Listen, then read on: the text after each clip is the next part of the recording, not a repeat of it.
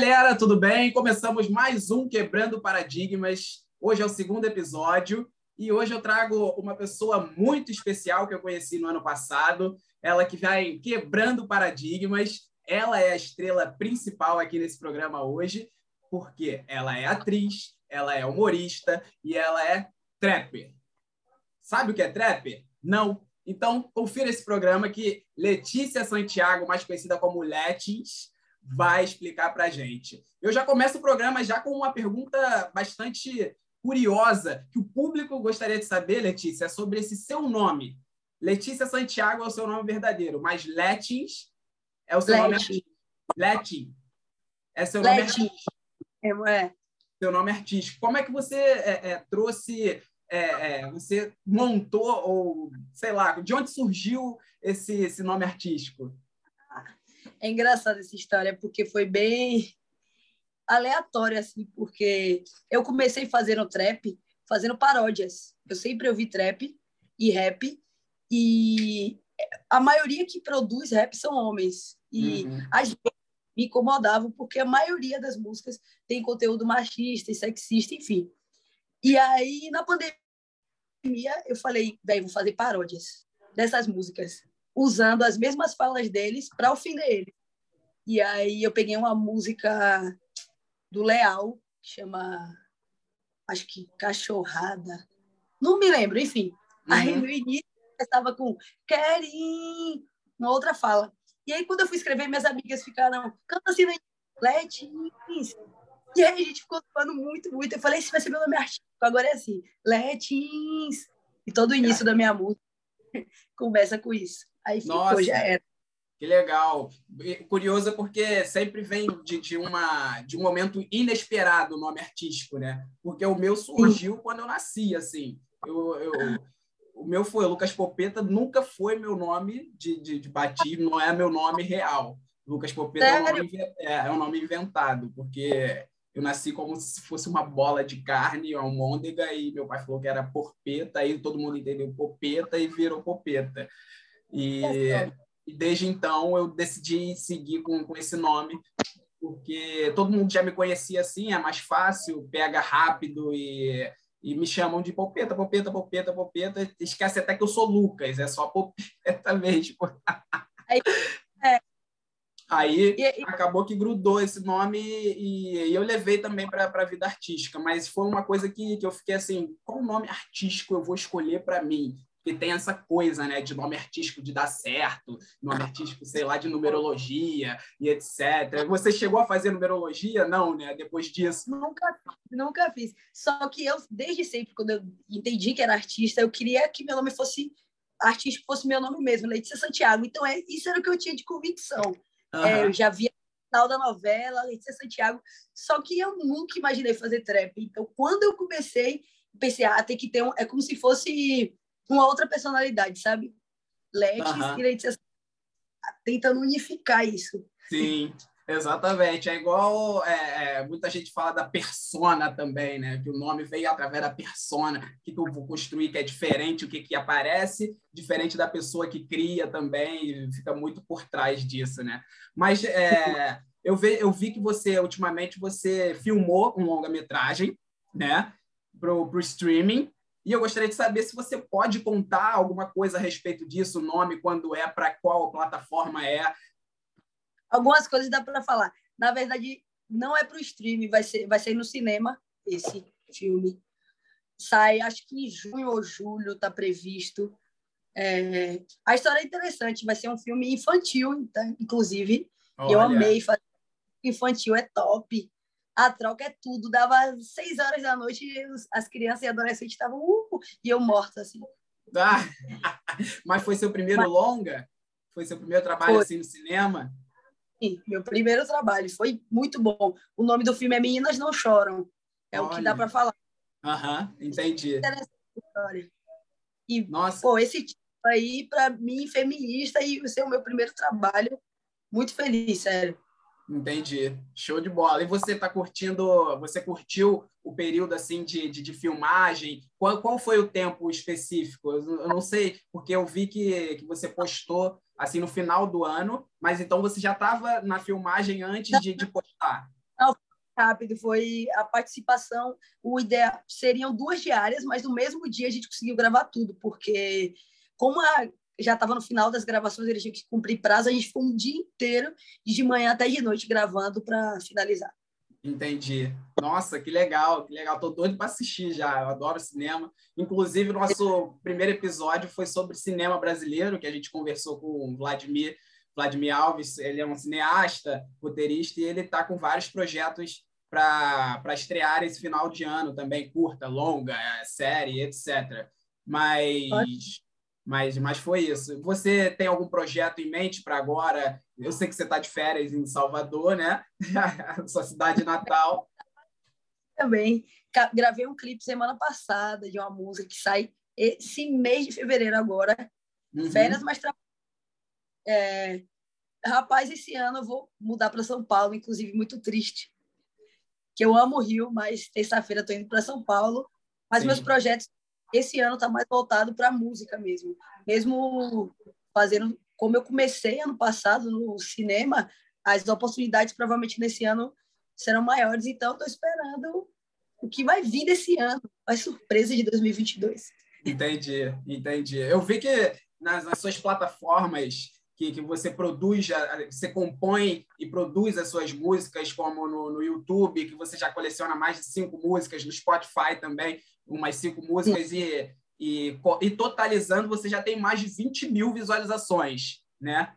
É, é, é, uma, é uma coisa é uma coisa que a gente já vem quebrando paradigmas, é, esse é o nome do programa, né? E você já vem construindo isso através de um universo que é pouco conhecido e muito pouco frequentado por mulheres e mulheres negras. Como é que foi para você?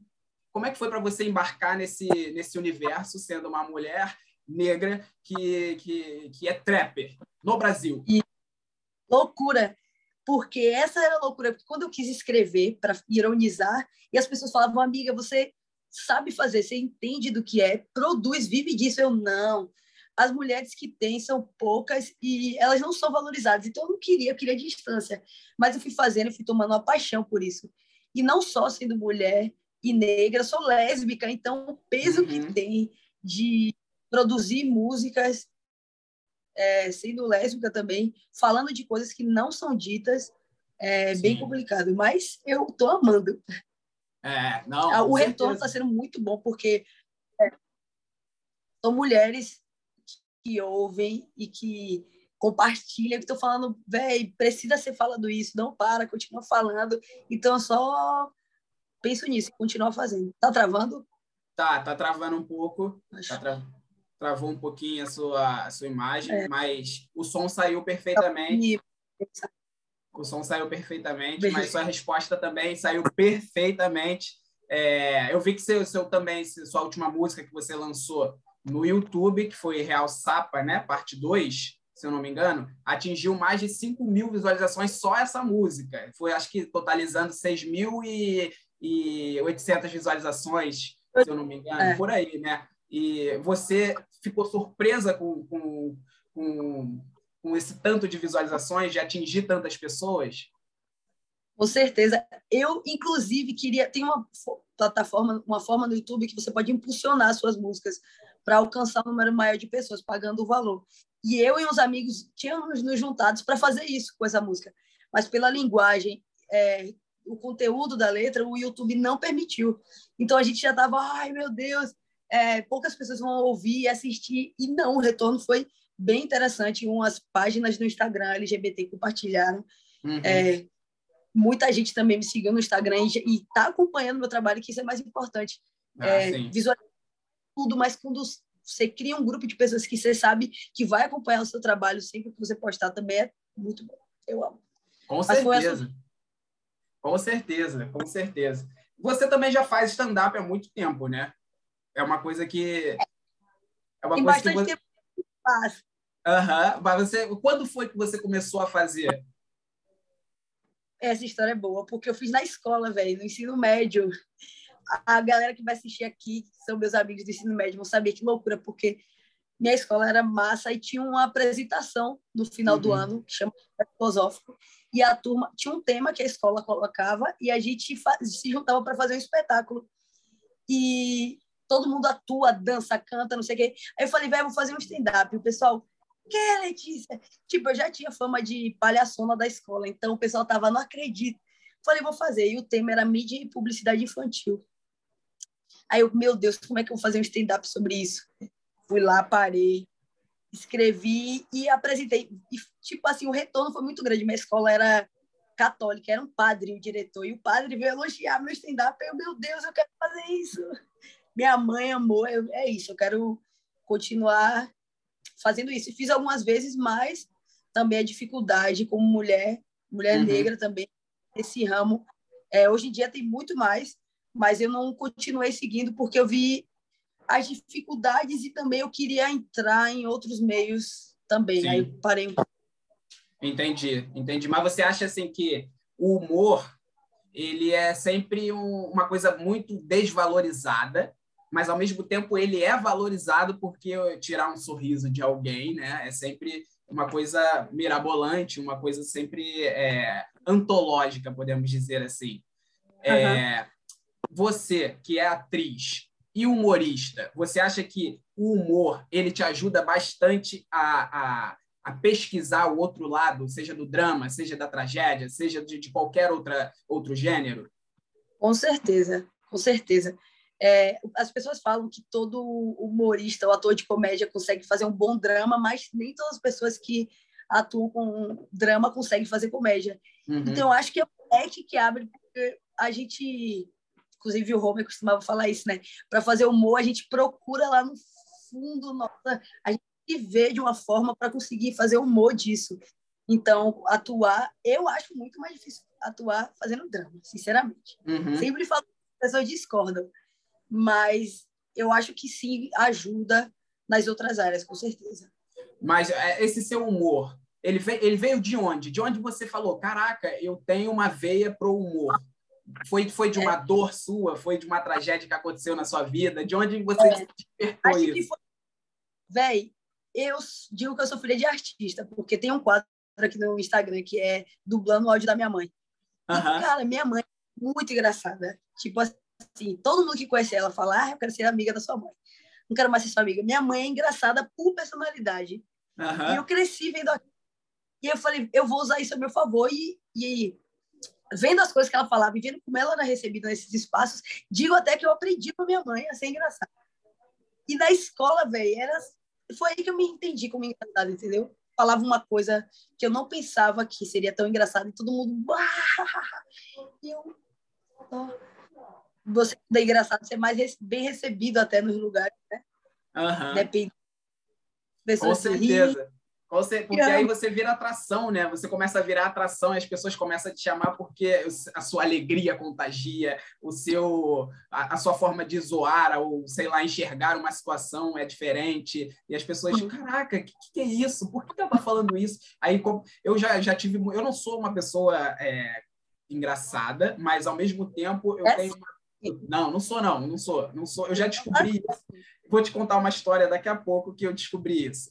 É, mas é, é, em, alguma, em alguns momentos, a gente que, que, que é artista, a gente tem um, um, ponto de vista, um ponto de reflexão para determinadas coisas bem diferente do que a pessoa que não é, não estimula, às vezes, a imaginação frequentemente, né?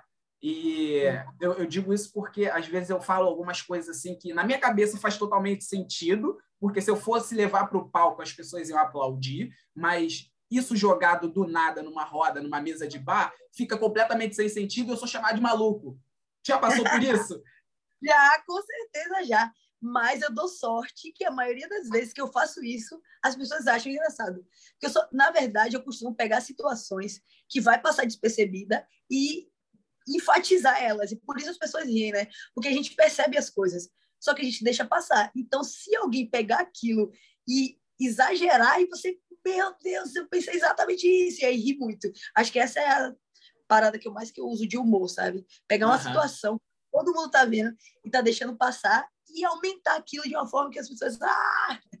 os áudios da minha mãe ela olha e fala isso é maluquice nem tá engraçado aí eu falei mãe você vai ver vou dublar esse áudio aqui e as pessoas riem muito ah não acredito que ela falou isso que é a forma que você pega e traz inclusive coisas expressões e etc Sim, total, com certeza. Eu acho também que, que as mães também têm um ponto. Mãe, eu acho que só de ser mãe já tem um ponto na comédia, né? Porque ela vai te ensinando algumas coisas, sei lá, tem algum. Eu vi uma entrevista de uma vez do, do, do próprio Paulo Gustavo, que, que faleceu há pouco tempo, né?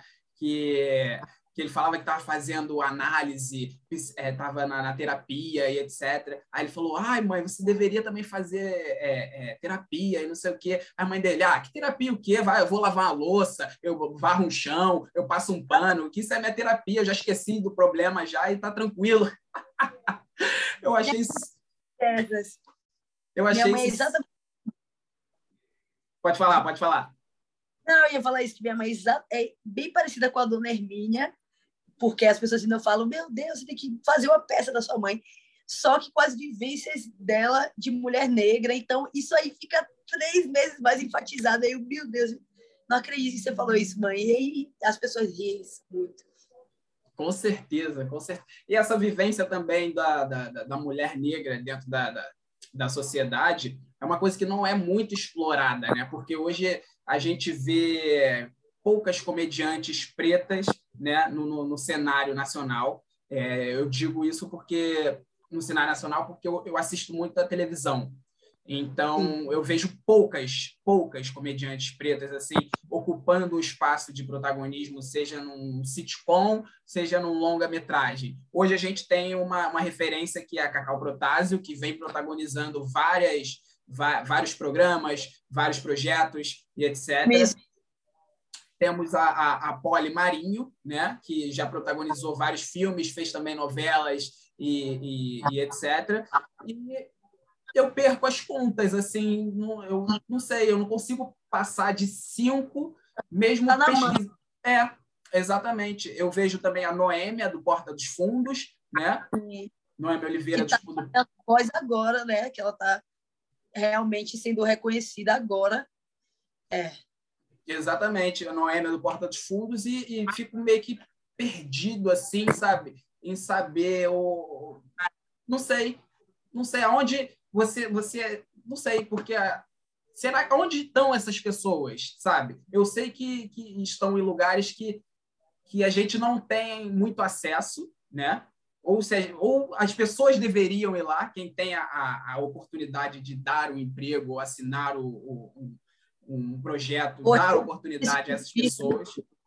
Sim. Exatamente. Num clube de comédia, eu acredito que tenha muitas pessoas também é, em São Paulo, para onde você vai. Eu acho que o mercado paulista ele vem crescendo né, com, com a comédia, porque lá eles têm, têm clubes, tem lugares que alternativos que possam se fazer stand-up, possam apresentar uma peça e etc. Essa também é a sua, é a sua ambição né, de, de, de, ter, de ir para São Paulo. Sim, eu morei lá um ano e eu vi as possibilidades, só que eu queria muito morar no Rio. Aí Falei, ah, eu preciso morar no Rio e vivi, foi top lá. Só que com certeza em São Paulo as oportunidades na maioria das áreas artísticas são maiores. Tem uns clubes lá de tipo, sei lá, toda quarta, sexta stand-up só de mulheres. E aí uhum. as pessoas vão. Então as oportunidades, querendo ou não, são realmente melhores. Entendi. Perfeito. Agora me explica uma coisa, você tem uma, uma rotina assim para poder é, é, criar seus projetos, compor suas músicas, escrever seus textos, seus monólogos etc. Você tem um ritual que você faz isso? Ou você, opa, curtiu, veio uma ideia, você já escreve na hora e depois você desenrola? Ou você senta, tranca tudo, é, fecha a porta e, e começa o seu processo artístico? Porque a gente escutou gente escutou muito durante o curso de fisicalizar, né? Fiscaliza, fiscaliza. Esse tem que ser um, um, uma coisa, um ritual, né? De todo, de, de, todo dia. É, todo dia fazer um pouquinho da, daquela coisa. E como é que é seu seu ritual artístico? Como é que é? Eu me sinto meio fora assim de rotina, né? Eu me esforço ao máximo de pelo menos todos os dias é, estar ligado com alguma das artes que eu produzo. Tipo, amanhã eu vou parar e vou escrever o roteiro do que eu vou postar no Instagram.